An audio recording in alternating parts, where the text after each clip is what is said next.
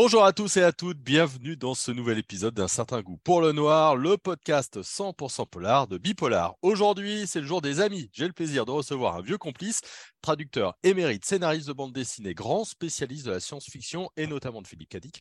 Il œuvre désormais dans le polar du côté de Bordeaux. Laurent Kessy, bonjour. Salut on t'a proposé, Laurent, cette interview parce que tu viens de sortir chez Alibi ton nouveau roman, ton nouveau polar. La nuit était chez elle. Et on retrouve le personnage principal euh, d'Alex euh, Lolia, un correspondant de presse locale. On l'avait vu dans ton précédent roman. Qui est un petit peu ce personnage d'Alex pour toi? Euh, bah, Tu l'as dit, c'est un correspondant de presse. En fait, c'est un. je ne voulais pas écrire un, polar avec les figures euh, clichés du soit du policier, soit du détective privé, et, euh, je, cherchais un, autre style de personnage. Euh, et, j'ai eu cette idée de, faire intervenir un, correspondant local, c'est-à-dire quelqu'un qui n'est pas un vrai journaliste, qui n'est pas en CDI, qui n'a pas, disons, son diplôme de journaliste et qui n'est pas embauché par un, par un journal et qui, euh, mais qui par contre travaille au plus près euh, euh, de la population. pour, alors lui en l'occurrence, il bosse pour un, journal de la, la, PQR, comme on dit, la presse quotidienne régionale, donc un gros journal, mais il s'occupe voilà juste de sa, sa, petite localité qui est une sous-préfecture. Et, ce qui m'intéressait dans ce personnage, c'est le fait qu'il côtoyait par son travail toutes les strates de cette, de cette mini-société euh, que représente la ville de Castelnau où il habite, c'est-à-dire qu'il peut côtoyer autant les plus gros chefs d'entreprise que euh, les sportifs euh, des, clubs du coin, que les, types des cités quand il y a une embrouille. Enfin, il, voit tout le monde, quoi, et il a une espèce de vue comme ça, transversale, comme une coupe de, ce... de ce microcosme, on va dire, que représente euh, sa ville. Quoi.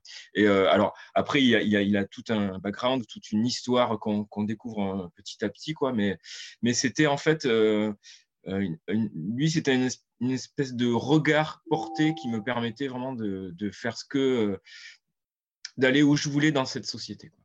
Ouais, parce que c'est vrai que le, titre de correspondant local, tu n'es pas vraiment journaliste, tu t'occupes de plein de petites affaires euh, très différentes. Euh, le correspondant local, tu l'as dit, hein, il bosse euh, à la fois avec des articles pour des chefs d'entreprise, mais il va aller faire la représentation théâtrale du coin. Donc c'est en ça parfois qu'on qualifie tes deux romans, parce qu'il était déjà dans correspondant local, de romans aussi un peu sociologiques, dans le sens où tu nous donnes une sorte de tranche de vie un petit peu de Castelnau?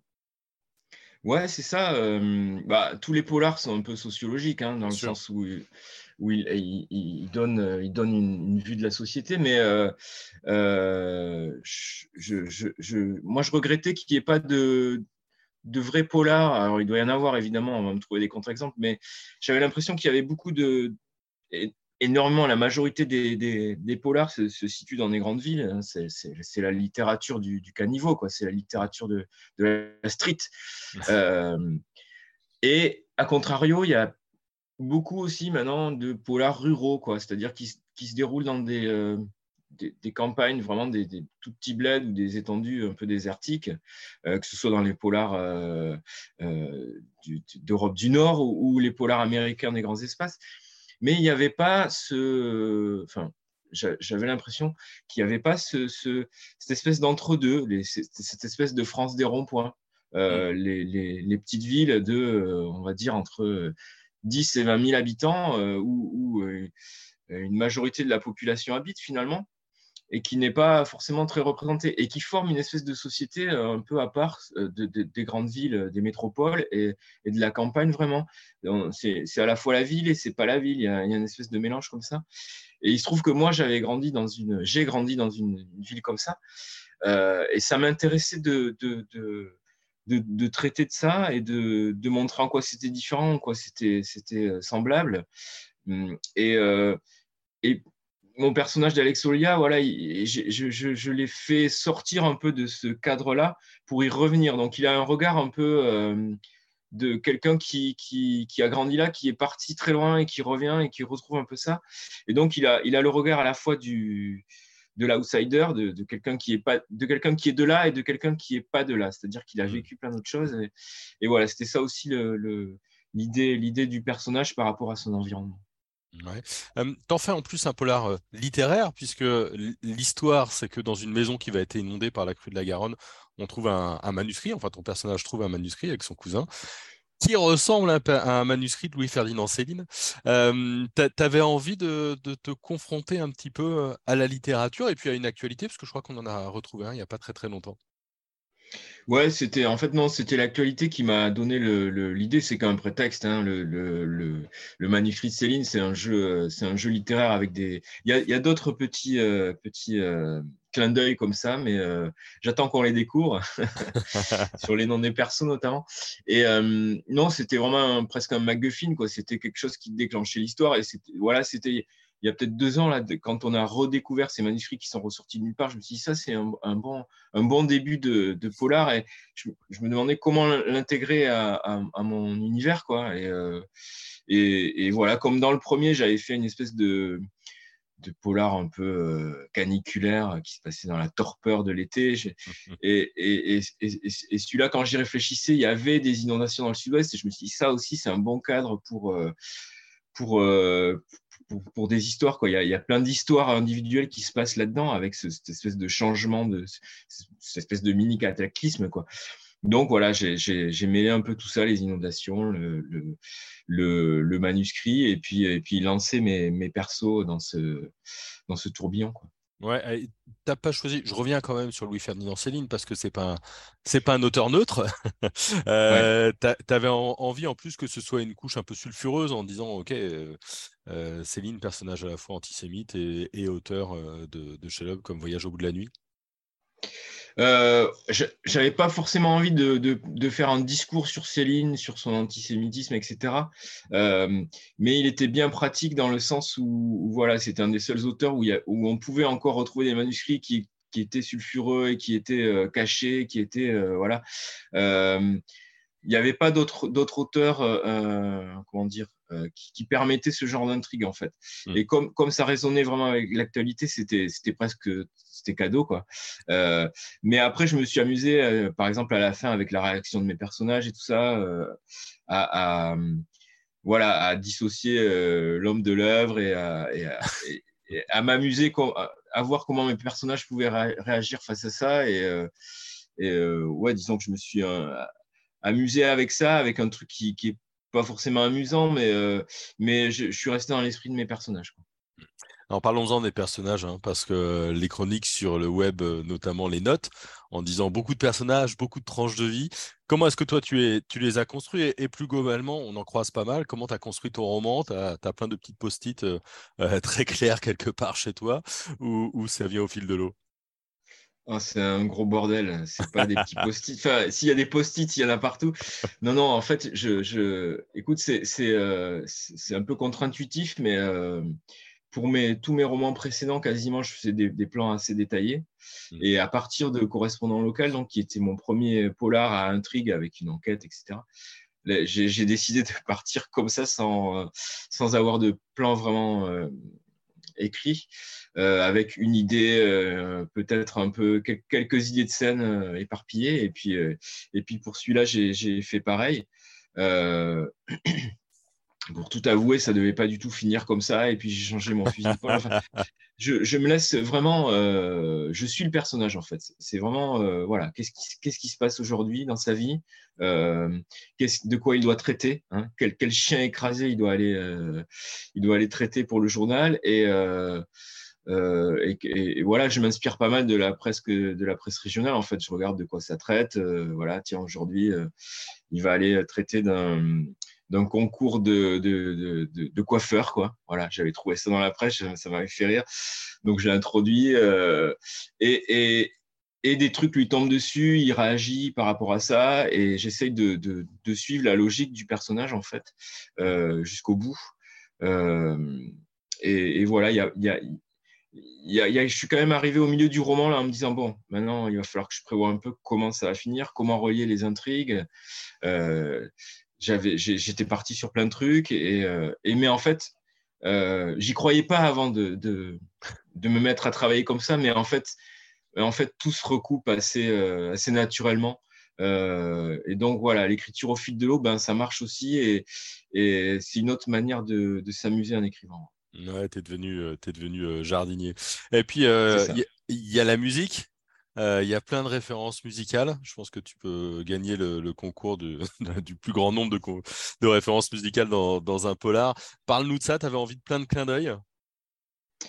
Euh, ben, ça aussi, c'est pareil. Hein. Je, c'est tout simplement on suit le personnage, quoi.